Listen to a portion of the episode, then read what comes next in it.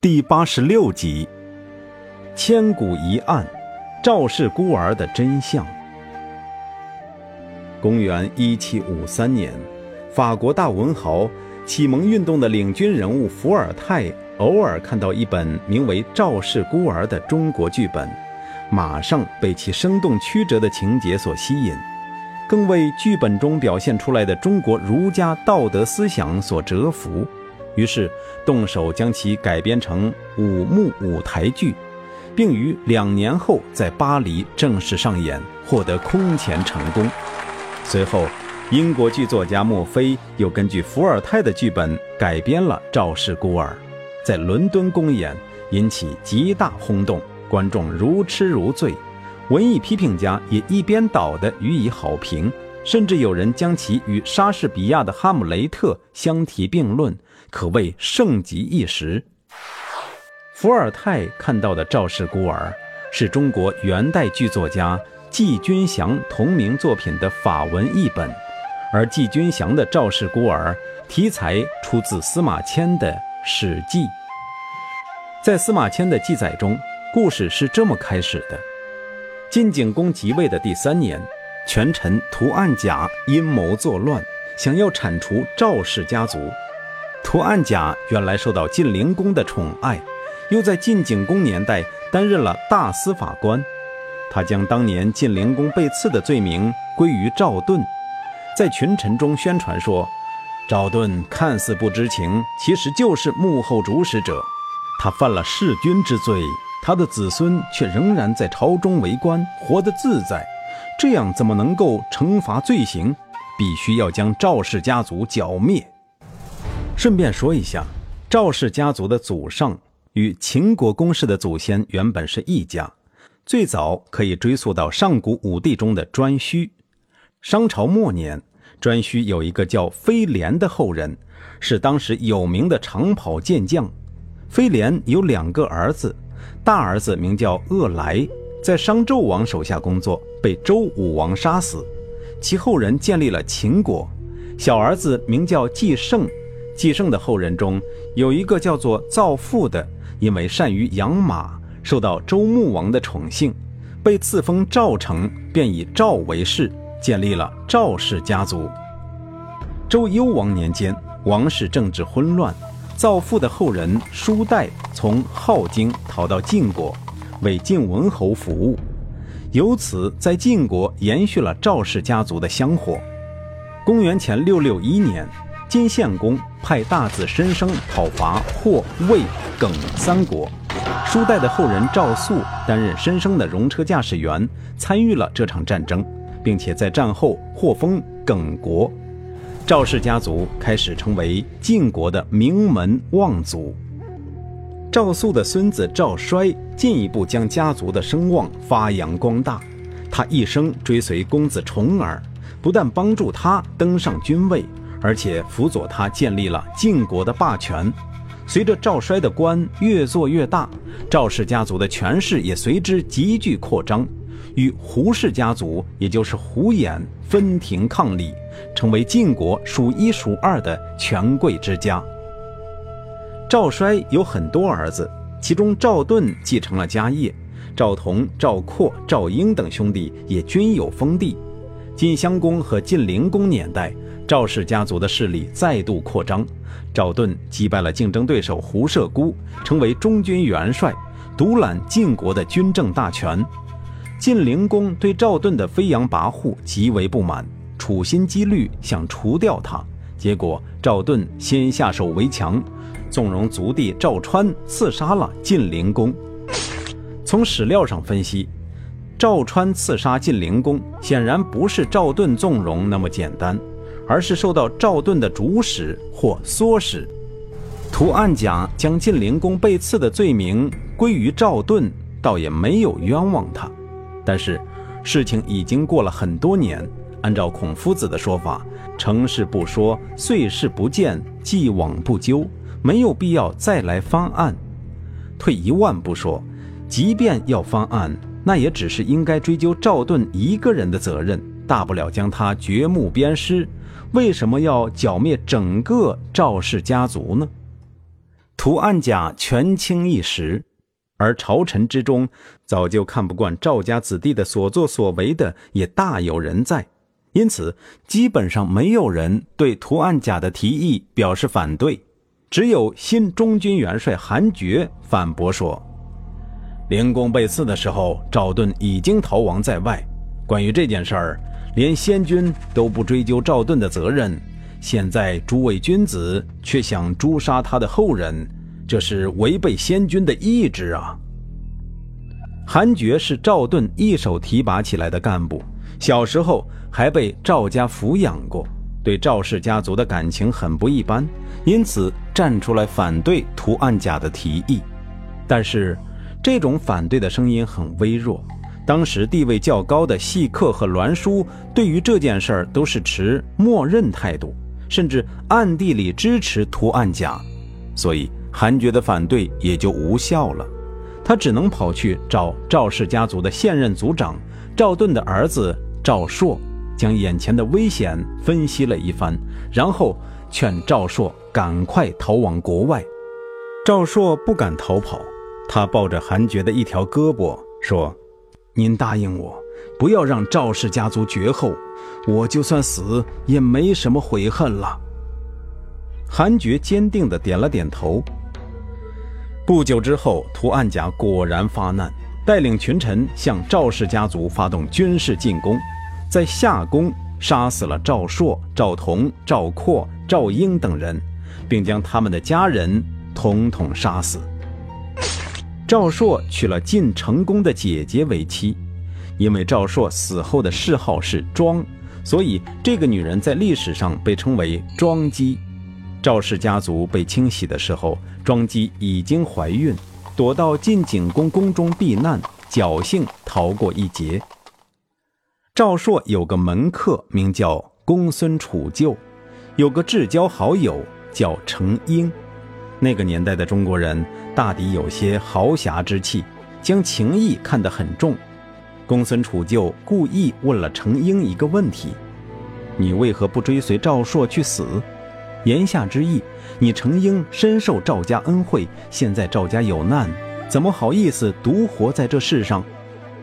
程婴慢条斯理地说：“赵朔的夫人已经怀有身孕，如果有幸生个男孩，我要侍奉他；如果生个女儿，我再死不迟。”几个月后。庄姬果然生了一个男孩，按照赵朔的遗嘱，这个孩子被取名为赵武。涂岸甲听到风声，带人闯入宫中搜查，扬言庄姬可以不杀，但赵氏遗孤一定要斩草除根。幸好庄姬提前将赵武藏起来了，图案甲才没有得逞。程婴火急火燎地找到公孙杵臼商量对策。图案家绝不会善罢甘休，日后还会来寻找孩子。我们怎么办才好？公孙杵臼没有回答，反问了程婴一个问题：保护孤儿和死，哪件事难？自然死容易，保护孤儿难。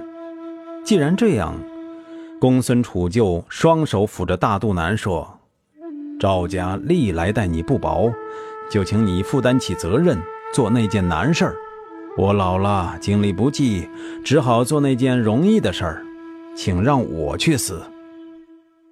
按照公孙杵臼的计划，程婴派人去找了一个穷人家的婴儿，把他装在华丽的襁褓之中，由公孙杵臼带到山里藏起来。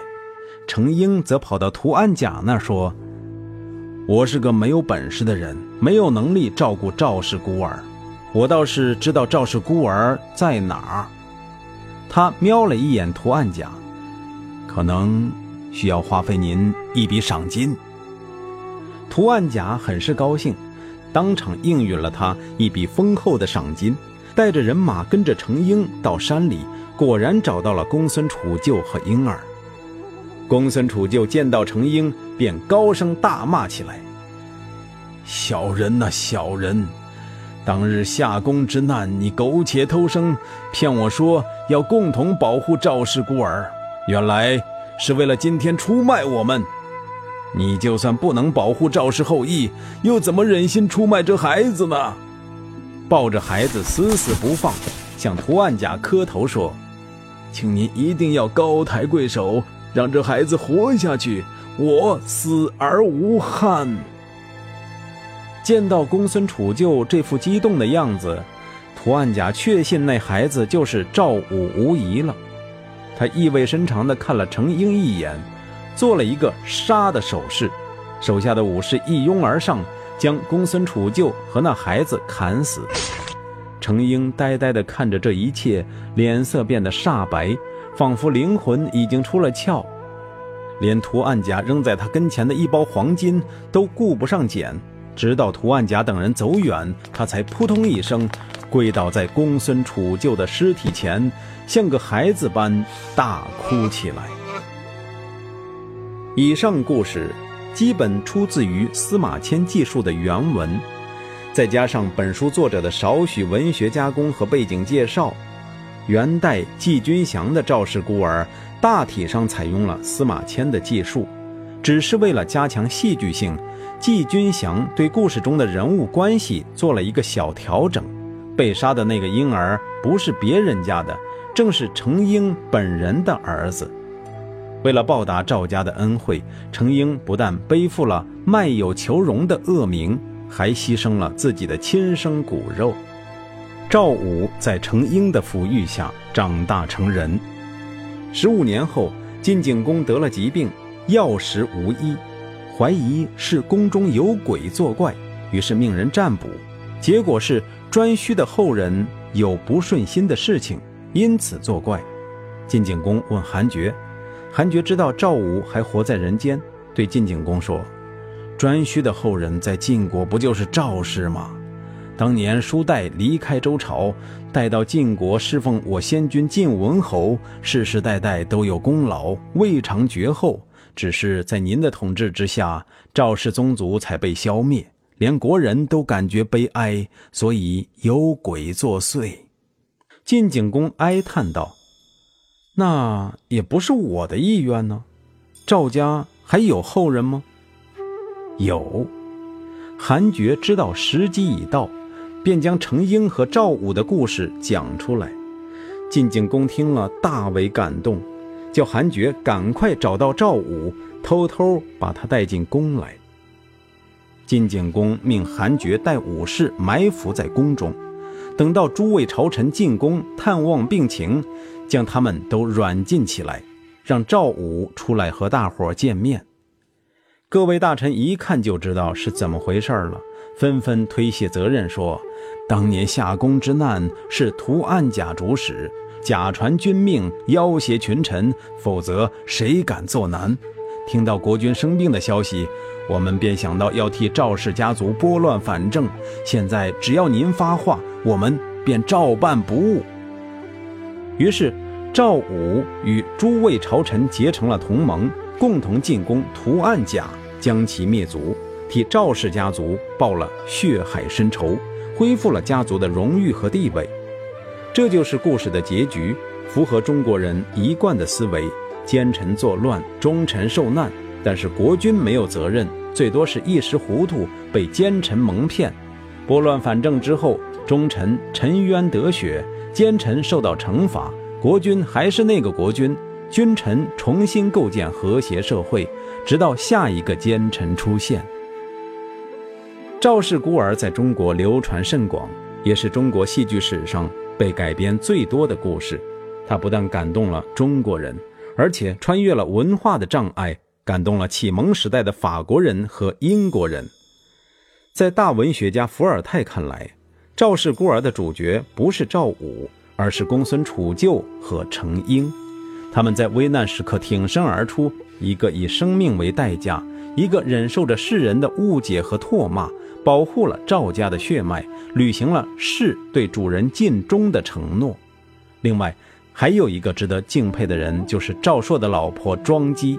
她美丽大方、温柔贤淑、谨守妇道、三贞九烈，可谓集中国妇女的传统美德于一身，足以令巴黎上流社会那些装腔作势的贵族妇女和社交名媛黯然失色。然而，具有讽刺意味的是，真正的史实与戏剧有很大差异。就连司马迁的记载，也不过是根据战国时期的民间传说加工而成，其真实性很值得怀疑。首先，屠岸贾这个人物在秦汉之前的历史上名不见经传。自晋文公以来，晋国的军政大权就把握在各军的正副统帅，也就是所谓的卿手中。晋景公年间，晋国曾经有过六卿，也有过十二卿，其中都没有屠岸贾这个人物，反倒是赵氏家族中的赵朔、赵括、赵瞻三人位列十二卿之中，占了卿的四分之一名额，可谓根深叶茂，权倾一时。那么，这位呼风唤雨的图案甲究竟是何方神圣呢？答案只能是他是一个杜撰的人物。其次，赵朔的老婆庄姬也不是什么三贞九烈之辈，恰恰相反，她是一个很不守妇道的女人。《左传》明确记载，赵姬与赵婴有染，赵婴是赵盾的兄弟，也就是赵朔的叔叔。即使是在男女关系相对开放的春秋时期，这桩乱伦加偷情的风流韵事也是让人难以接受的。更何况，赵朔虽然是赵婴的侄子，但又是赵氏家族的族长，这顶绿帽子戴在赵朔头上，如同戴在整个赵氏家族头上，搞得赵家人都脸上无光。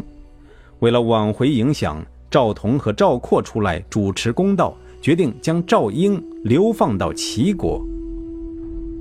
赵婴向两个哥哥求情说：“有我在，栾书之流才不敢打赵氏家族的主意。我如果走了，两位兄长就很危险了。人各有长处，也各有短处。我虽然不能谨守礼法，但能保护赵氏家族。你们就算放我一马，又有什么害处呢？”从历史的记载来看。栾书与赵氏家族并无特别的过节，顶多看不惯赵家的飞扬跋扈和赵氏兄弟的狂妄无知。赵氏家族真正的敌人不在于外界，而在于他们自身。赵盾主政晋国的时候，赵家党同伐异，清除异己，胆大妄为，连国君都敢刺杀。赵盾死后，赵朔为人懦弱，倒也没什么仇家。但是赵同、赵括、赵瞻之流个个桀骜不驯，不服从指挥，对公元前五九七年的邲之战的失败负有重大责任，早就引起了晋景公和多位大臣的反感。赵同和赵括并非认识不到这一危险，但是赵婴所做的事情实在太荒唐。如果不采取必要的手段，无需外人动手，赵氏家族自身恐怕就要发生内乱了。公元前五八六年春天，赵婴做了一个梦，梦见有天使对自己说：“祭祀我，我将赐福于你。”赵婴不知道如何是好，派人去请教世会。世会推脱说：“我哪里知道这些事儿啊？”但是后来又偷偷告诉来人说。天神赐福于有仁德之人，降祸于淫乱之人。做了淫乱的事，不受到惩罚就已经是福气了。如果再去祭祀天神，恐怕反而惹祸上身。赵婴没有听到世会这番话，为天神举行了祭祀，结果第二天就被两个哥哥驱逐出境。在宗法观念极重的封建社会，他受到这样的惩罚并不过分。甚至可以说是赵括和赵同顾及同胞情谊而网开一面。赵括和赵同都没有意识到，他们看似稳妥的做法，对于庄姬来说却是一个沉重的打击。从此以后，他就再也见不到心爱的赵婴了。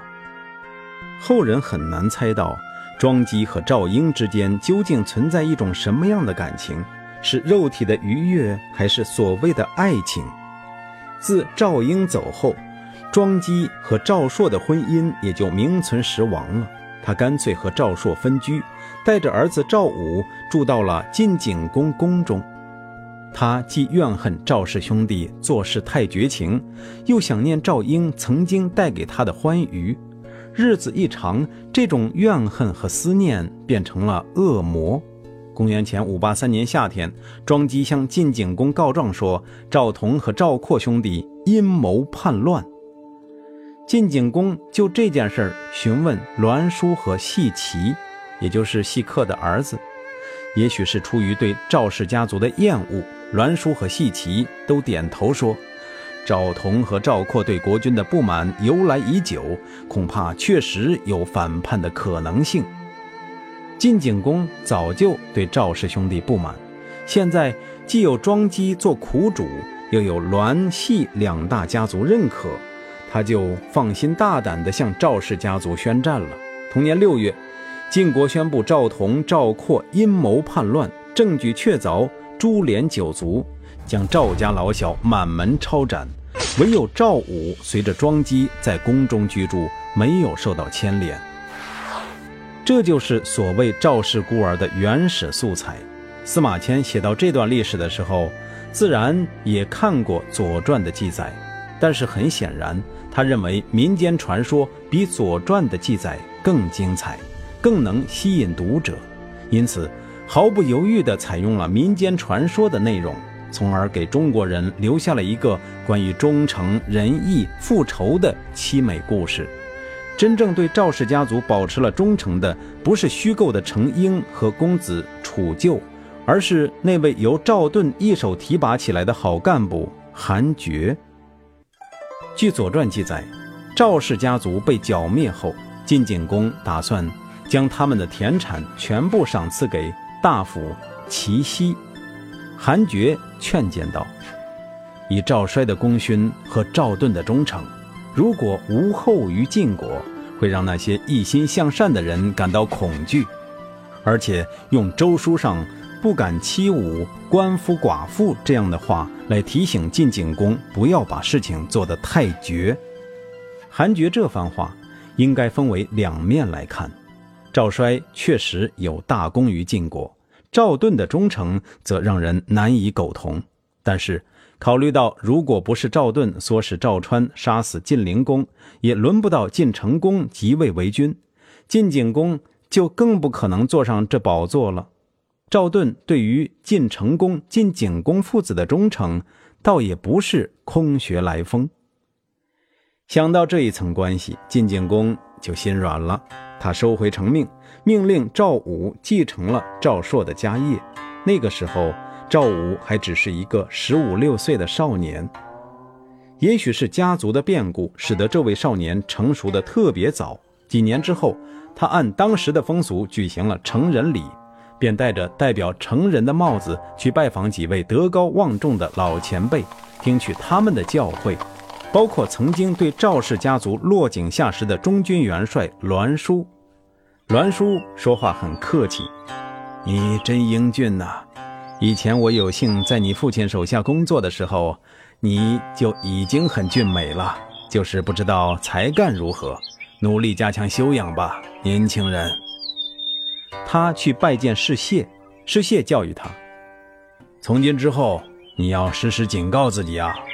自古以来，贤者受到宠幸会更加小心谨慎，不明白事理的人受到宠幸则会更加骄傲。他又去拜见韩厥。韩厥感到很欣慰，但是又很严肃地告诫他：“戴上这顶帽子，代表你已经成人了。